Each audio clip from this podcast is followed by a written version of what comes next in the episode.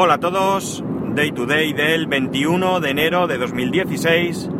Son las 15.43 y 17 grados en Benidorm. Bueno, realmente ya no estoy en Benidorm, ya voy por Villajoyosa. Bueno, lo primero, como veis grabo tardísimo. Y grabo tardísimo y esta vez no es por motivos técnicos como otras veces, sino por cuestiones laborales. Esta mañana me ha sido imposible grabar, ni siquiera en el coche, porque, bueno, pues voy, vamos, todos los compañeros vamos bastante liados. Y el rato que tengo para grabar en el coche, pues hoy lo he ocupado con eh, llamadas telefónicas del trabajo que, evidentemente, pues tienen prioridad sobre el podcast. Segundo, eh, nuevamente tengo que agradecer a todos aquellos que habéis hecho compras en Amazon a través del enlace afiliado del podcast, o mío, si queréis, ya sea bien a través de, como digo, el enlace que está en la web, ya sabéis que podéis entrar en spascual.es y allí está el logo de Amazon, os dirige a la página de Amazon y a partir de ahí las compras que realicéis, pues un porcentaje eh, lo revierte en, mi cuenta, o bien aquellos que habéis eh, solicitado, me habéis pedido un enlace directo a algún artículo para realizar la compra. También agradezco a todos los que habéis entrado a través de ese enlace, aunque luego no hayáis comprado nada porque no lo habéis visto claro, no os ha convencido o porque no os ha dado la gana o lo que sea, pero habéis tenido la deferencia de molestaros en entrar a través del enlace de afiliados. Como digo, muchas gracias y pues ya sabéis que podéis entrar siempre con ese enlace y que una comisión de lo que compréis sin que a vosotros os cueste más, pues irá a parar a, mí para, eh, ya digo que no tengo intención de comprarme, pese al tema que ahora luego voy a hablar, no tengo intención de que ese dinero revierta en, en productos ni demás, sino que revierta en, en los gastos mismos del, del podcast. Vale, ¿Por qué digo lo de que no revierta en producto? Hace ya tiempo que vengo dándole muchas vueltas al tema de comprar un NAS. Es un cacharro que me hace mucha ilusión tener. El problema de no haberlo comprado ya es, primero, que estoy bastante verde en cuanto a NAS se refiere no en cuanto a funcionamiento, sino a especificaciones de los diferentes NAS y, bueno, a, características y a relación precio-prestaciones interesante, que es más interesante.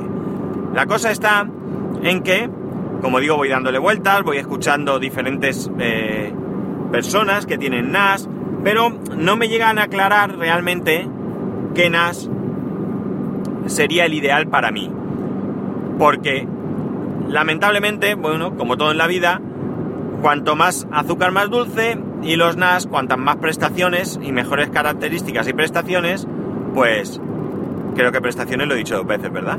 Bueno, pues eso, eh, más caros son. Como yo no le voy a dar un uso profesional, que es un uso personal, que es un uso eh, por placer de, de trastear con uno de estos bichos, pues me pica gastarme mucho dinero, porque al costo del mismo, o al coste que ayer me rectificabais, mm, me vas a perdonar, no recuerdo, ahora no, no lo puedo mirar, me rectificabais en Twitter que no es el costo, sino el coste, que el costo es otra cosa que, que nada tiene que ver. Bueno, pues el coste de estos dispositivos, pues hay que sumarles el de los discos duros.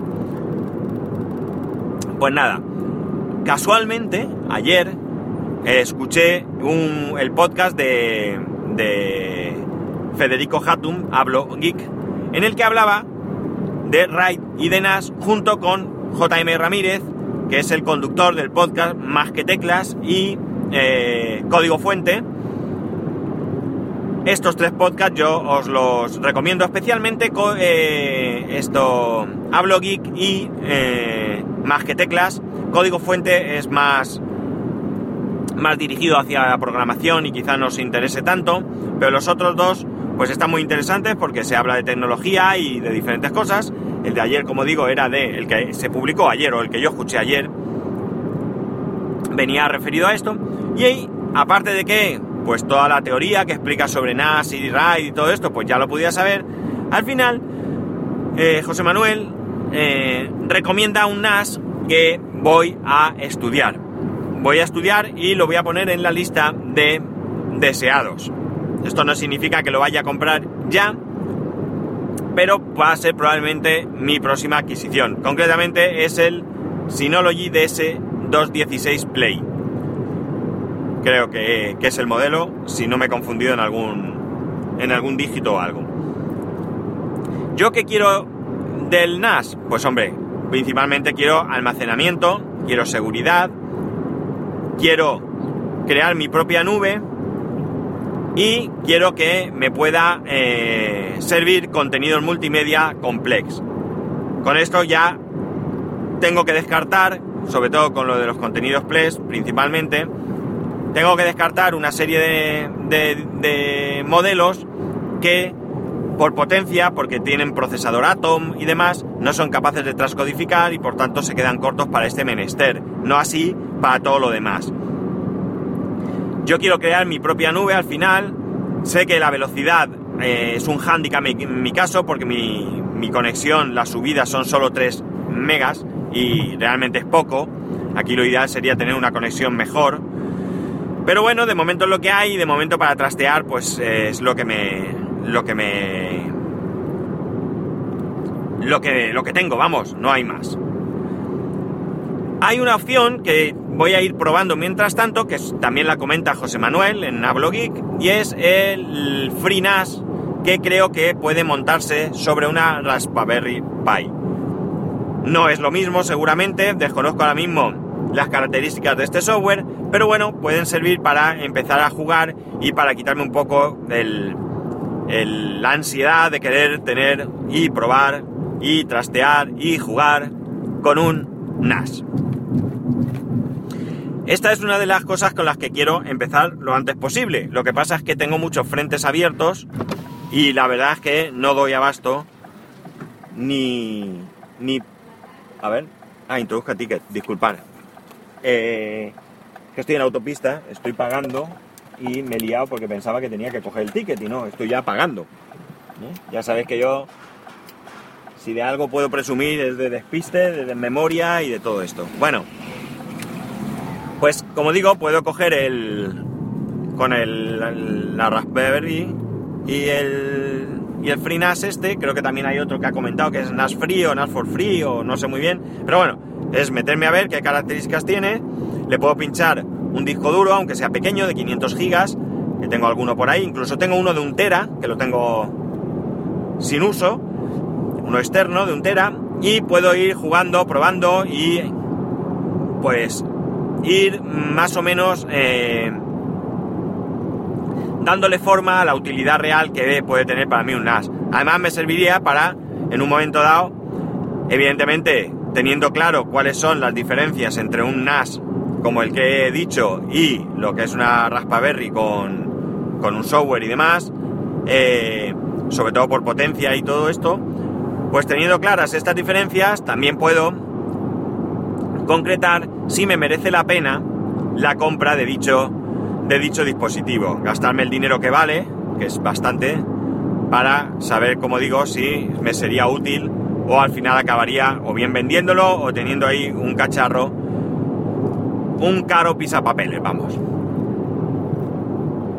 Pues esto es lo que está ocupando mi mente en los últimos días. Y ayer faltó el podcast de Hablo Geek para que encima me entrase más más ganas de pensar en todo esto y de, y de darle vueltas y de y de y de investigar, vamos. Lo que me faltaba también era esto, que me dieran un modelo concreto para que ya, ahora sí que vaya a verlo y que compruebe exactamente las prestaciones, los precios y que empiece, como digo, a, a convertirse en un serio planteamiento. Pues nada, esto es lo poco que hoy os voy a contar, o mucho, no sé ni cuánto tiempo llevo grabando, no creo que sea mucho, pero la verdad es que el tema que tenía ya ni se me ha quitado hasta la idea de, de que fuera interesante. Y nada, voy a subiros el capítulo ya mismo, disculpar la tardanza, pero evidentemente eh, en la vida hay prioridades y el trabajo está antes que... El trabajo, la familia, todo esto está antes que, que otras cosas, incluido el podcasting. Bueno chicos, ya sabéis, os recuerdo los métodos de contacto. S Pascual en Twitter y Telegram, daytoday.spascual.es por correo electrónico y que mañana nos escuchamos. Un saludo y adiós.